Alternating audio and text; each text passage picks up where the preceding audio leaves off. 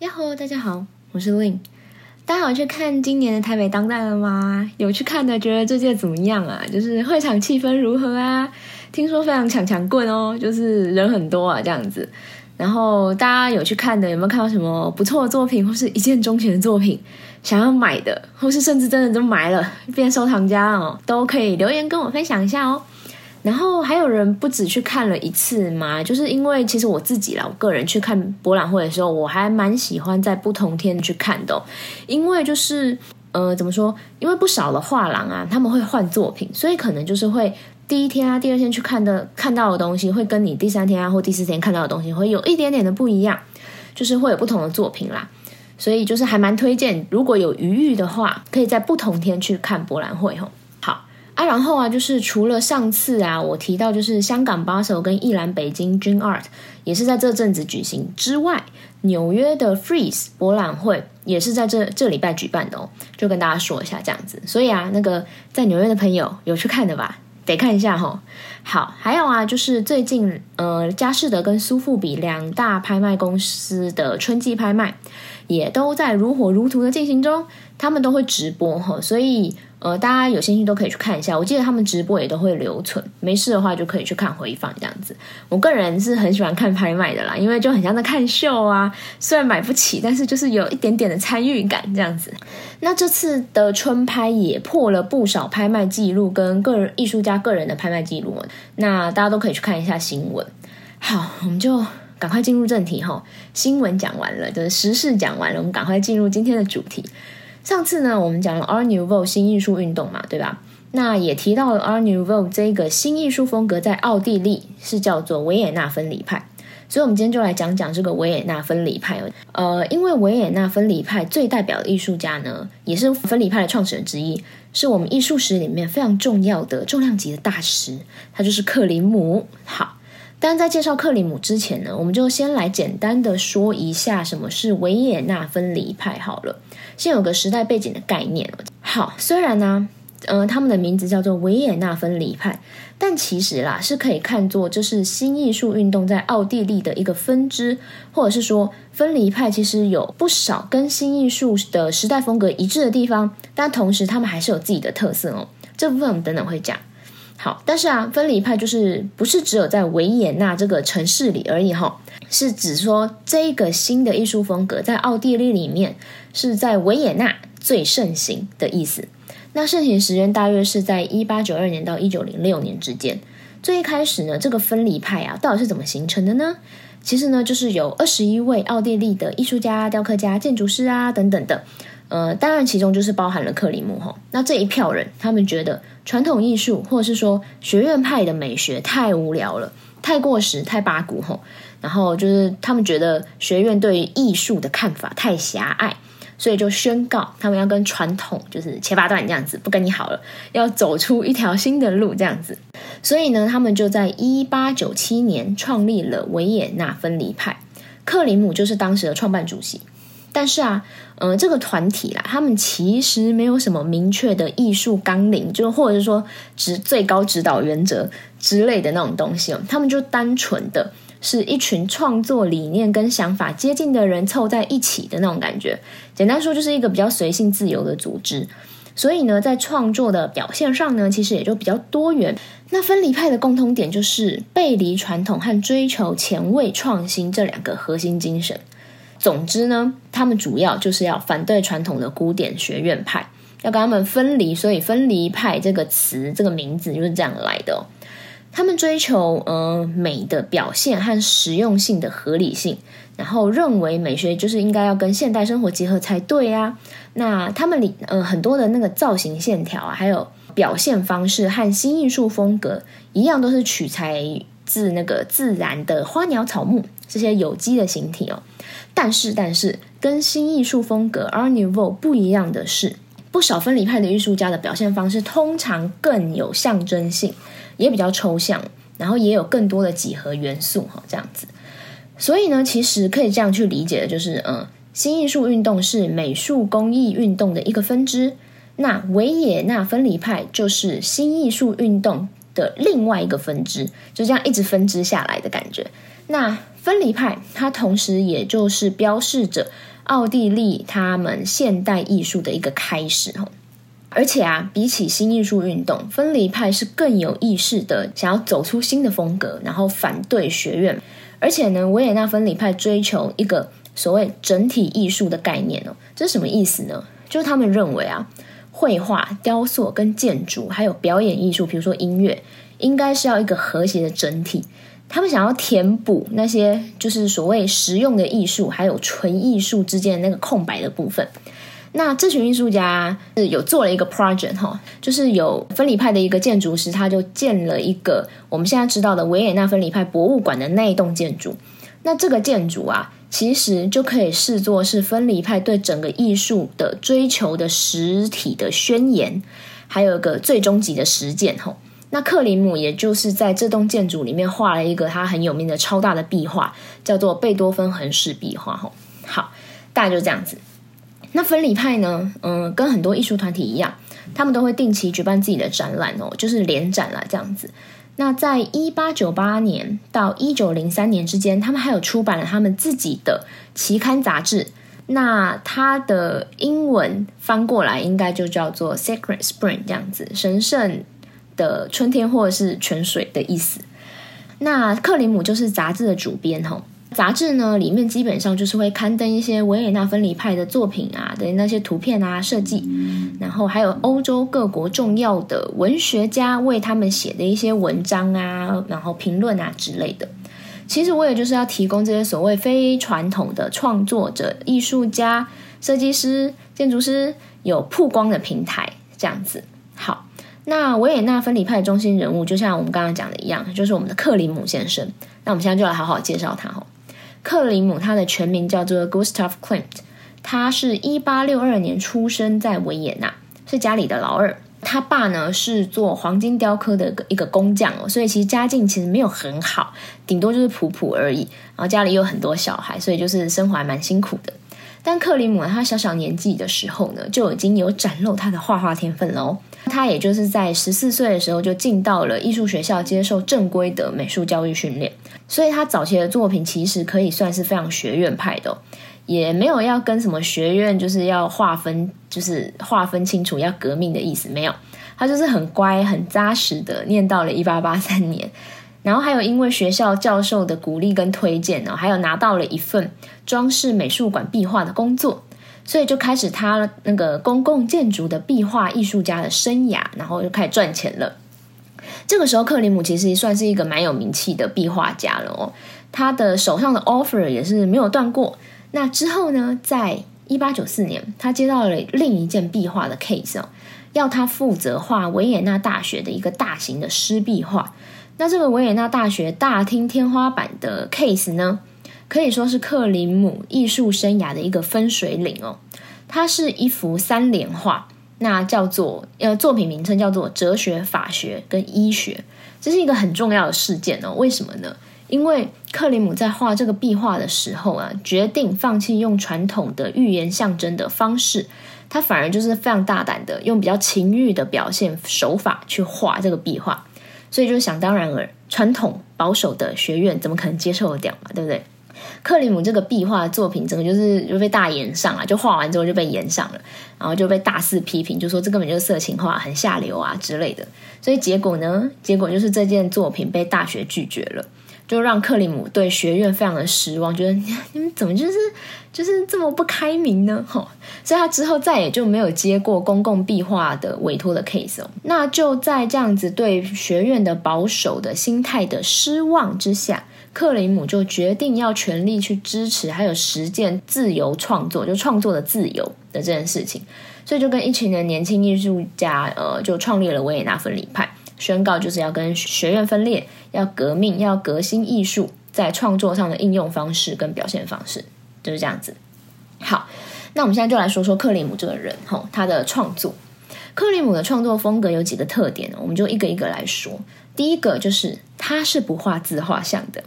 然后特别爱画女神、女人，他自己就曾经在给他的好朋友艾米丽的信里面就有讲过，他说：“我从来没有画过自画像，我对把自己当做绘画主题，比画其他人更缺乏兴趣。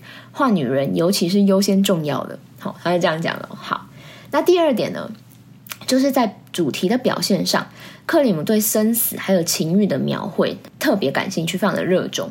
那他呢，关于他本人的感情世界的各种故事，也是传说非常的精彩哦。这等等我们会稍微来就是八跟大家八卦一下。好，那说到生死情欲呢，生死的部分呢，我们就譬如啦。他的作品，一九零五年的作品叫做《女人的三个阶段》（The Three Ages of Woman），或者是呃另外一件一九一六年的《死亡与生存》（Death and Life） 里面都有非常精彩的表现。而且啊，你光看作品名称，你就可以很直接的知道，就是这是关于生死衰老的主题嘛。好，那情欲的部分呢，最有名的作品就譬如是一九零七年到一九零八年的那一件，嗯。达纳厄，呃，The Name 这件作品也常常是被叫做黄金雨，这是希腊神话里面一个非常有名的故事啦。我就简单讲一下哈，这个故事简单来说就是那位看到美女就会管不住下半身的宙斯哈，他为了接近被他爸爸关在房间里面的达纳厄。所以呢，他就想说，好，我就化身成黄金鱼好了。他就变成一道黄金鱼，透过屋顶的缝缝，就是渗进人家的房间，然后把人家肚子搞大的这样的一个故事。那达纳厄之后生下的儿子啊，其实就是之后干掉美杜莎的那一个波尔修斯。吼，好，那反正黄金鱼的这个经典的主题，也不是只有克里姆画过啦。古典大师，比如说提香啊、林布兰特啊等等的，都非常多人画过这个黄金鱼的主题。但是克里姆的达纳厄比起其他人的，在表现方法上啊，你大家可以看到，大家去看图就可以知道，就更大胆，也更华丽哈。那除了对黄金鱼的描绘，克里姆就更有流动感、更直接之外，就是达纳厄的脸部表情还有肢体动作，体现了克里姆在构图手法上的厉害了。吼，你们看啊。这件作品的画面中心有一大部分是什么？是达纳厄的左大腿。那克里姆呢？他让画面的视觉重点呢放在大腿上面，让观众的焦点完全聚焦在这边。然后呢，再慢慢的沿着卷曲的身体一路往上，这个视线呢就会来到达纳厄他看起来就非常沉醉的那个表情哦。这一切所有的安排，都让这件作品有非常强烈的感官连接，还有情欲象征的那个氛围哦。所以呢，就跟以往比较强调神话性的达纳厄比起来，就完全是一个大胆到不行，然后就是没有在怕哦的那种叙事手法，非常情欲的一种表现。那克林姆晚年的时候啊，他其实还画了非常多大量的青色素描，听说其中不少的素描都非常的嗨。好，那其实呢。呃，克里姆从标准的学院派风格突然这样画风突变，开始对生死啊、情欲的主体非常投入的那个转折点呢，是他爸爸跟弟弟突然就是相继过世的关系。那因为这样子，就是克里姆他就变成家里唯一的经济来源了嘛。这个冲击跟转变就让他重新检视了自己的创作跟事业，所以才开始质疑学院派的那种守旧啊之类的。然后再加上他刚刚那个 case 的那个关系，所以他就转变了风格，大概是这样子。好，第一点结束，第二点也结束。那第三点呢是什么？就是像我之前说过的一样，在那个年代啊，基本上浮世绘是当时的一个非常大的热潮嘛。受到浮世绘风格影响跟启发的艺术家里面，就当然也包含了我们的克里姆喽。我们就直接举例哈，例如。从他嗯一九一二年的《艾蒂尔肖像二号》里面，或者是一九一七到一九一八年的那件作品《慈善女子 Lady with Fan》，呃，就可以看出来了。因为画里面的女子身上穿的都像是那种日式的 kimono 的那一种服装，还有就是作品背景里啊墙上的花纹那个图样，看起来就是像类似那种东方风格的壁纸或者是挂毯之类的。这些其实就可以很清楚看到克里姆作品里浮世绘的影响的那个影子。或者是广义一点来说啦，东方风格的影子这样子。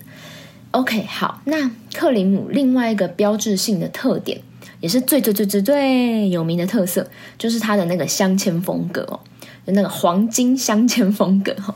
这其实是他去旅游的时候受到拜占庭镶嵌画和东欧装饰艺术的影响的关系，所以我们就可以看到克里姆的作品里有很大量的用非常多的金属啊、玻璃啊等等材料去装饰，还有金箔吼。这就是他最有名的金色时期哈，时间大约是在二十世纪初开始的。那这个时期，克里姆大家就可以发现嘛，克里姆用大量的金箔。那这个金色时期也被视作是克里姆的巅峰时期，也是他再次被就是社会大众接受，然后就是大家都超喜欢，然后就爆红的一个时期。那他超有名的两件作品是什么呢？就是《吻》The Kiss，还有另外一件是《埃迪尔肖像一号》。这两件作品都是他黄金时期的作品，应该也是没有人没看过这两件作品的图吧？大家可以去查一下就知道了吼。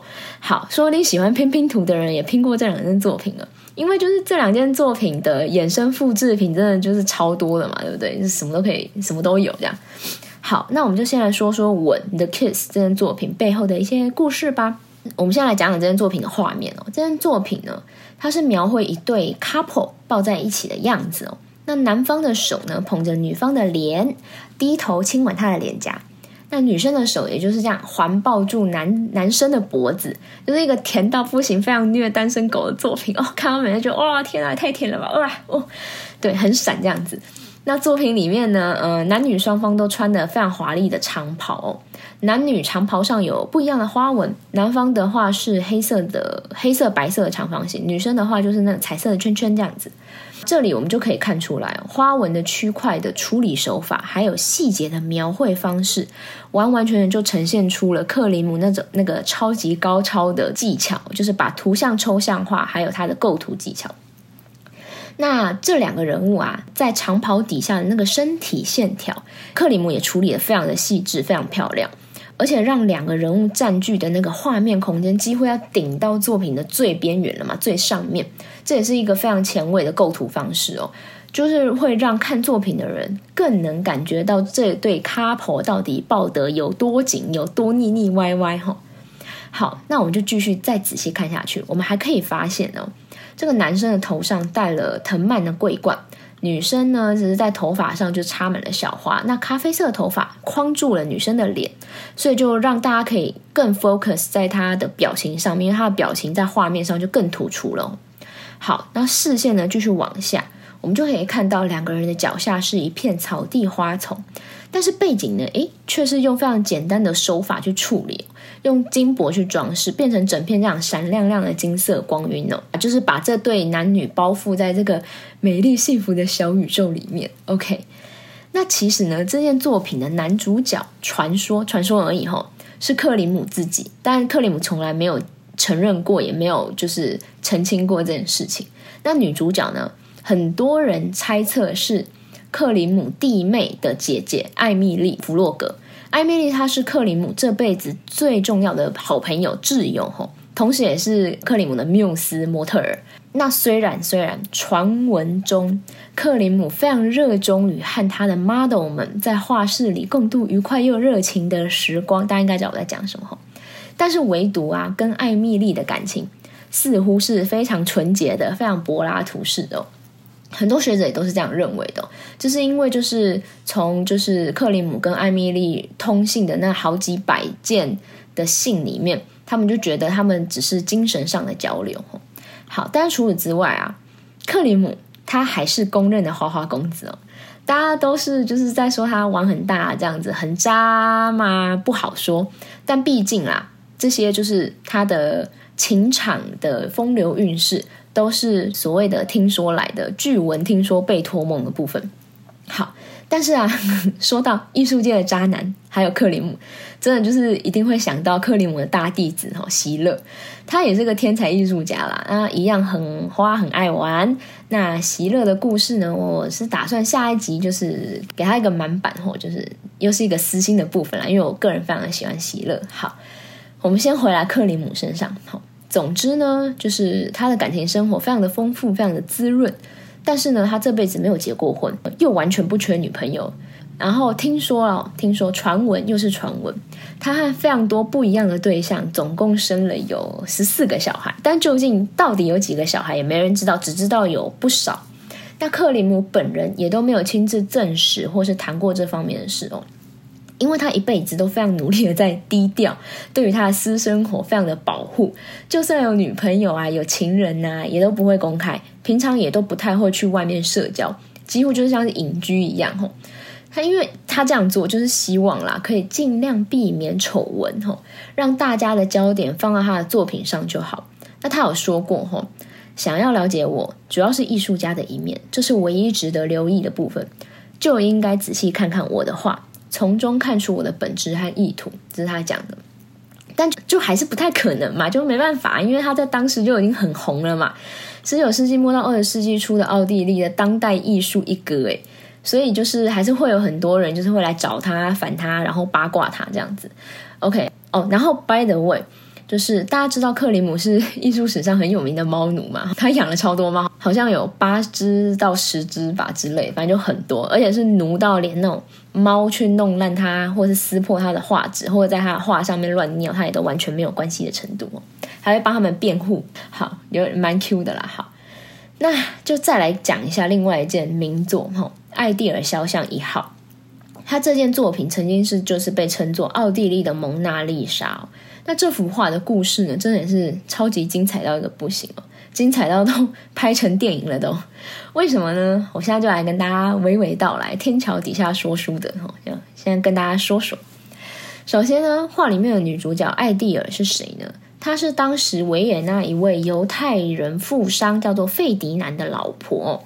那这幅肖像画就是这个费迪南他委托克里姆画的，因为当时啊有有钱人们就是非常热衷去委托大咖艺术家们画他们自己的家人啊或者他自己的肖像，为什么呢？因为这就是口袋够深、身份够厉害的象征嘛。尤其是委托是克里姆，哦，就更表示你的财力够硬、够厚这样子。好，那克里姆画一件作品其实都会构思非常的久，每件作品也都会画很久。所以当时啊，就是克里姆为了要画好这件委托的肖像画，他就常常跑去拜访艾蒂尔夫人哦，画了超过两百张，就是这个艾蒂尔的素描。克里姆光准备工作其实就花了一整年的时间哦，他去揣摩，就是到底要怎么要请呃艾蒂尔摆什么样的姿势啊，要站啊还是要坐啊，手要怎么摆啊等等的，就是各种细节他都要好好的揣摩，好好的构思。那。他和艾蒂尔的私交也非常的好，那加上他又常到人家家里，所以呢，想当然又有什么谣言呢？对，就是又有传说克里姆跟这位艾蒂尔夫人有更上一层楼的亲密关系，甚至是就是有恋爱的情愫在啊之类的事情。但这也都是没有被任何相关人士证实过的一些呃，又是据闻听说被托梦的部分。好，那另外有个说法呢是。我们刚才讲到那件作品的《Kiss 吻》里面的画的女性，其实也是艾蒂尔，但是一样也都只是揣测哈，就是因为克里姆斯生活真的是太神秘了，所以大家都只能各种的，就是想象。那总之呢，费尼南跟艾蒂尔都非常满意克里姆完成的这一幅肖像画，很喜欢克里姆的风格，所以呢，也就顺势收藏了他的其他的作品，譬如克里姆很有名的风景画。呃，费尼南好像就买了三件，哎，没有买了四张吧。Anyways，反正就三四张这样子。之后还有再次委托克里姆画了一张艾蒂尔的肖像，那就是我们前半段提到的那一件艾蒂尔肖像二号。那也就因为这样子，这位富商他家就变成了克里姆的作品最大的私人收藏馆喽。那后来呢，因为艾蒂尔啊，他其实很年轻，大概四十岁的时候就因为脑膜炎过世了。那虽然呢，艾蒂尔在遗嘱里面有说他想要把克里姆帮他画的这些作品全部都捐给奥地利的国家画廊，但是她老公费迪南为了纪念他老婆，就暂时没有这么做，他没有把作品捐出去。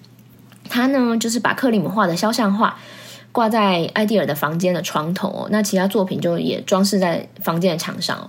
那就这样过了三呃十三年。那一九三八年的时候呢，希特勒并吞了奥地利。好，那发生什么事呢？德军进入了维也纳后，那费迪南呢？其实，在德军进来之前，就先跑到乡下去避难了。所以呢，呃，原本那些在维也纳家里的画就没有带走，就包含了克里姆那些作品。所以呢，这些作品就被盖世太保全部搜刮走了。那我们这边先停一下，我们说一下希特勒到底为什么要就大肆搜刮艺术品这件事情哦。就大家知道嘛，希特勒其实很爱画画吼。他年轻的时候曾经立志要当画家了，但是申请艺术学校两次都被拒绝入学，其中一间还是费迪南在维也纳那间豪宅正对面的艺术学院哦。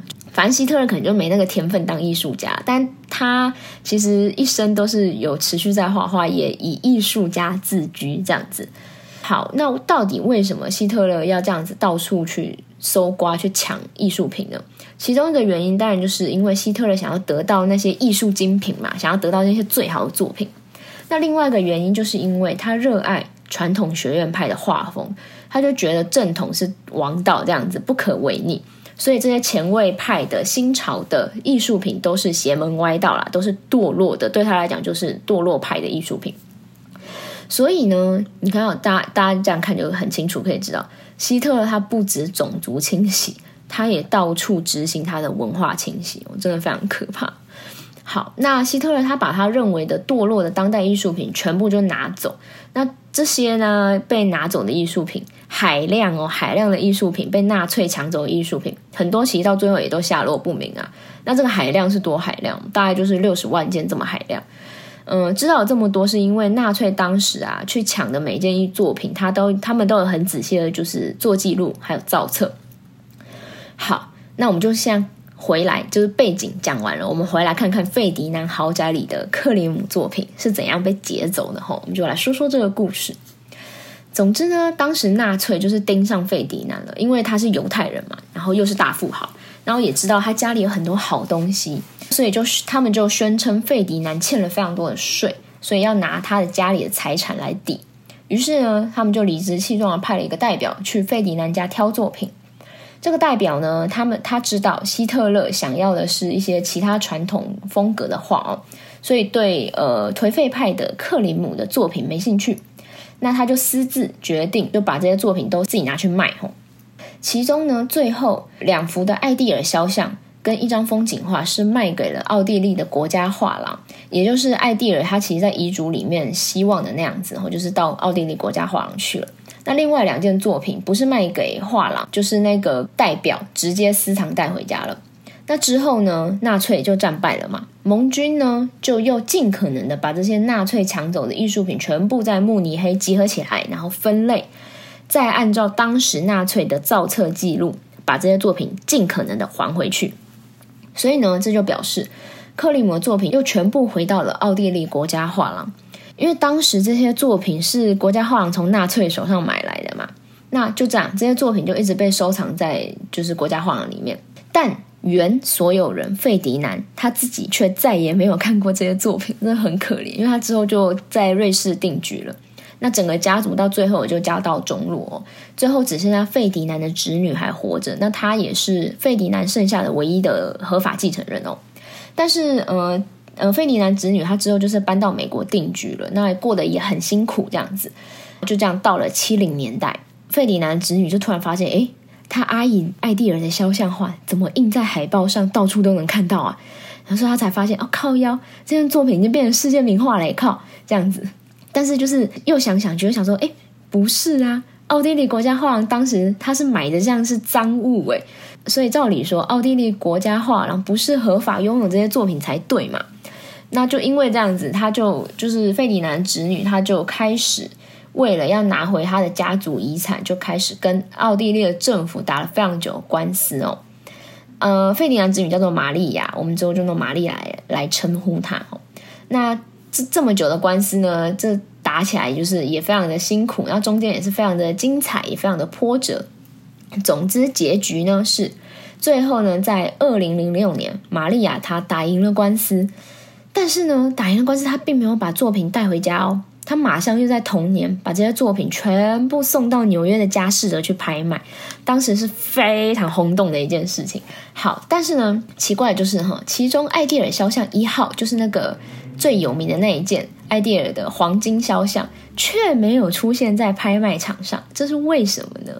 因为在三个月之前，这件作品就被玛利亚用一亿三千五百万吧美金哦的超可怕这个天价。卖给了纽约的犹太富豪罗纳德·兰黛 （A.K.A. 雅诗兰黛的儿子）。对，就是那个保养品、化妆品的名牌雅诗兰黛的创办人的儿子，卖给他了。那至于为什么玛丽亚要卖掉这些就好不容易打官司然后赢回来的这些克里姆的大作们呢？主要好像其实就是因为他自己没有能力好好保存这些作品啦。我是觉得是蛮合理的。好，总之这个故事大概就是这样子。想要知道详细经过内容的话，大家可以去看一下电影吼。因为这个故事最后被拍成电影了，叫做《名画的控诉》，英文是《Woman in Gold》，大家有兴趣可以去找来看。那《艾迪尔肖像一号》这件作品目前是在纽约的呃新艺廊 New Museum 里面常态展出的哦。哦，然后呃说一下克里姆最后是怎么过世的哦。克里姆他是在一九一八年因为得到当时流行的西班牙流感，然后感染之后引发并发症，导致他中风。那不久之后就过世了，享年就是五十五岁。OK，说完了，我要哭了，终于说完了。好，我真的超怕讲不完哦，因为克里姆的资讯量真的是蛮多的哦，就是谈资非常的丰富。那这集其实就只是简单的、精简的跟大家做个介绍。那希望你们喜欢今天的内容喽。下集我是考虑讲席勒啦，因为他也是非常的精彩哦，跟克里姆之间也是有很深的关系。就讲克里姆，就是不提到席勒，好像有点怪怪的。因为而且我个人是爱爆席勒的作品，而且他还是个小帅哥，所以我就再度私心的想要给席勒一个满版哦。但还没确定啦，也有可能是继续往下讲艺术史。总之就是到时候再说喽。那就谢谢你们今天的收听，我们就下集下次再见喽，拜拜。